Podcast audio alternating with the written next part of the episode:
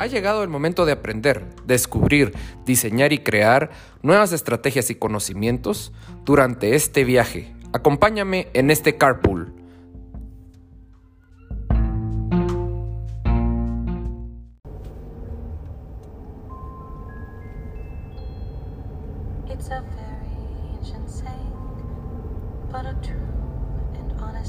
Hola, hola. Bienvenidos a otro martes de Carpool.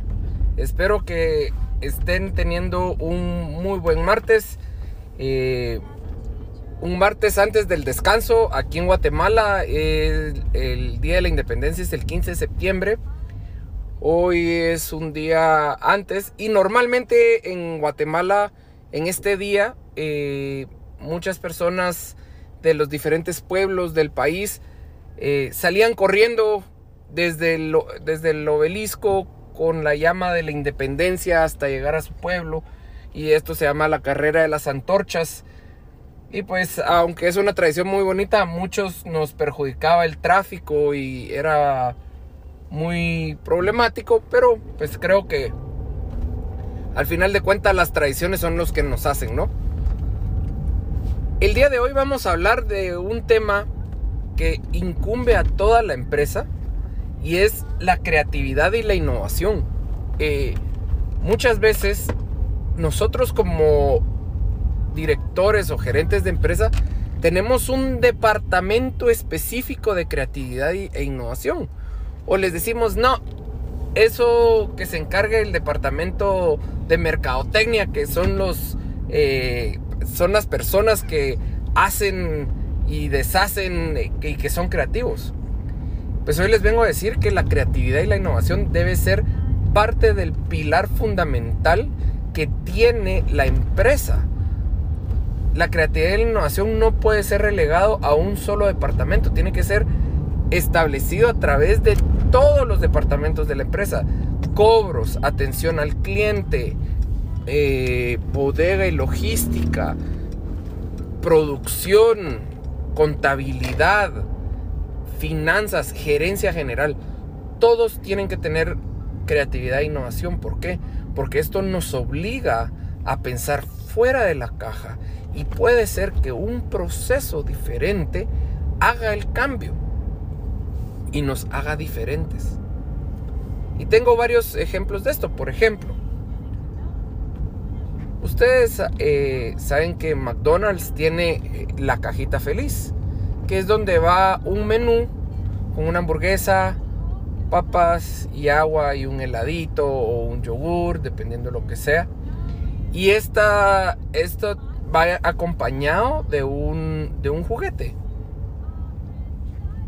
La cajita feliz nació aquí en Guatemala y fue idea de doña Yolanda de Cofiño.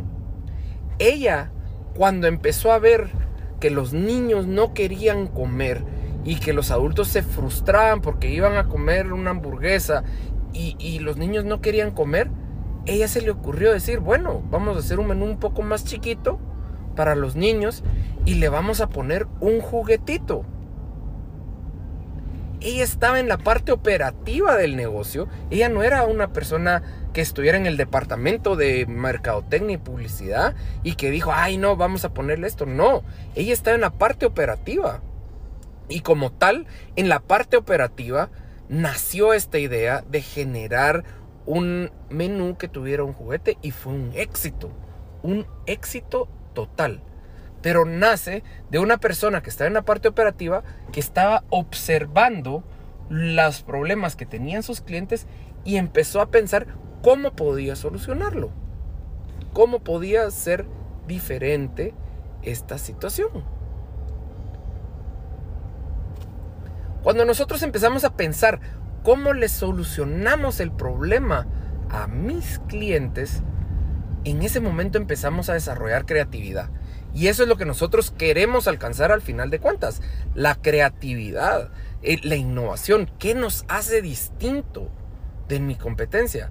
Porque si para nosotros la creatividad es solo bajarle el precio o hacerle una oferta de 2 por 1 o compras 4 y te llevas 6 o ofertas y promociones, cupones, eso no es creatividad.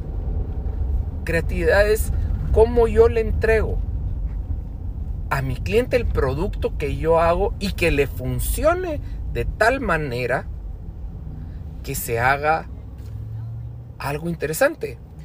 El otro caso que les iba a contar fue cómo empezó Post-it.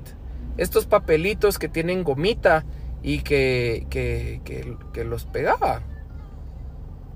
Y esto nació a través de una persona que empezó a ver que ponían tape y, decía, bueno, ¿y qué pasa si, si yo le echo un poco de pegamento y lo pego ahí para que no, no usemos el tape? Para ahorrar un poco. Y esto fue, hoy por hoy creo que ha sido el artículo de oficina que más se utiliza. Los benditos post-its se utilizan en todo lado. Y todos los hemos utilizado. Pero requiere de que nosotros veamos qué es lo que necesita nuestro cliente. ¿Cómo podemos adaptarlo? Y si le asignamos esto a un solo departamento, este departamento no está involucrado en reparto, no está involucrado en servicio al cliente, no está involucrado en prospección, no está involucrado en producción. Ellos se dedican a diseñar eh, nuevas promociones, eh, artes nuevos, pero realmente no están involucrados en el día a día de la empresa. Cuando nosotros comprendemos la importancia que es poder atender al cliente como lo requiere, cuando lo requiere y con lo que requiere, podemos empezar a observar dónde le duele y qué podemos hacer nosotros con nuestro producto para atenderlo de una mejor manera. Un día, en la empresa que yo tenía antes, me subí al camión de reparto para hacer la ruta y entender qué era lo que pasaba, porque habían veces donde el camión llegaba al, área del cliente y a veces se quedaban hasta 30 minutos esperando a que los atendieran. Cuando yo comprendí esto, empecé a utilizar una posición y dije, no, aquí lo que vamos a hacer es, vamos a generar un sistema automatizado donde el piloto nomás llegara al, a la estación o al lugar de, de mi cliente, se iba a bajar, iba a tomar una foto y me iba a compartir la geolocalización por medio de WhatsApp. Esto era recibido en el departamento de logística Logística pegaba las fotos y mandaba un correo automáticamente al departamento de compras de la empresa a la que se estuviera entregando y se les notificaba su pedido se encuentra en Rapa listo para ser despachado. Cuando nosotros empezamos a hacer eso, la agilidad con que nos fueron atendiendo fue mucho mayor y esto causó que nosotros tuviéramos una mejor recepción de parte de nuestros clientes.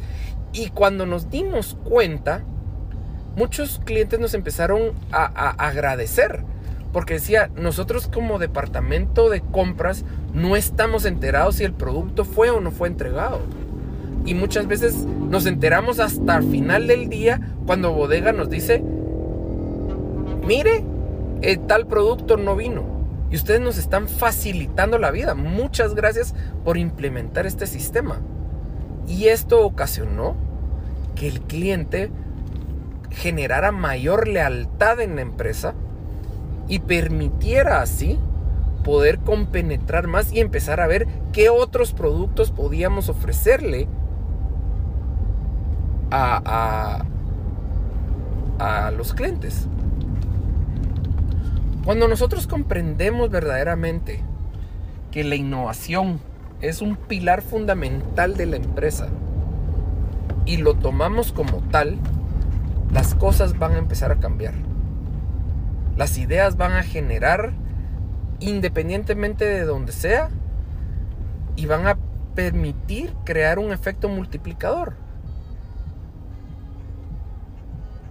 ¿Por qué? Porque entonces ya no estamos limitando a un departamento, sino que estamos invitando a toda la empresa, si tiene una idea de cómo innovar en un proceso productivo, en un proceso de logística, de recepción o de entrega de producto, en un proceso de prospección, este efecto multiplicador se va a ir creando.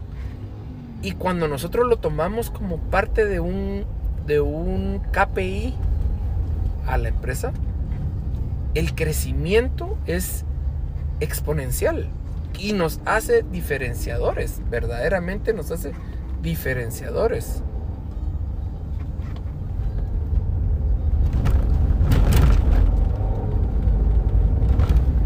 Realmente les invito a que pongan la creatividad y la innovación como parte fundamental de su empresa.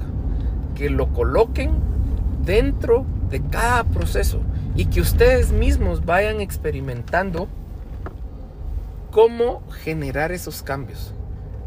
Va a ser un proceso enriquecedor y les prometo que no se van a arrepentir. De, de verdad, les envío un fuerte abrazo.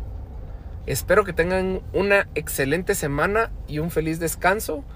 Y nos vemos a la próxima.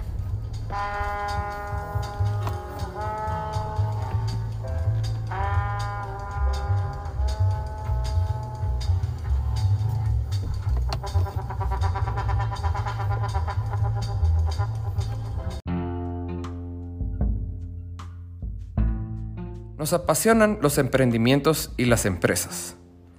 Ayudamos a encontrar el balance de vida entre trabajo y familia, ya que este es esencial. Esperamos que encuentres valor en este segmento. Y si conoces a algún emprendedor que lo necesite, compártelo. Deja tu review en los comentarios. Realmente me importan. Soy Javier Santiago y este ha sido Martes de Carpool. Nos escuchamos la próxima semana.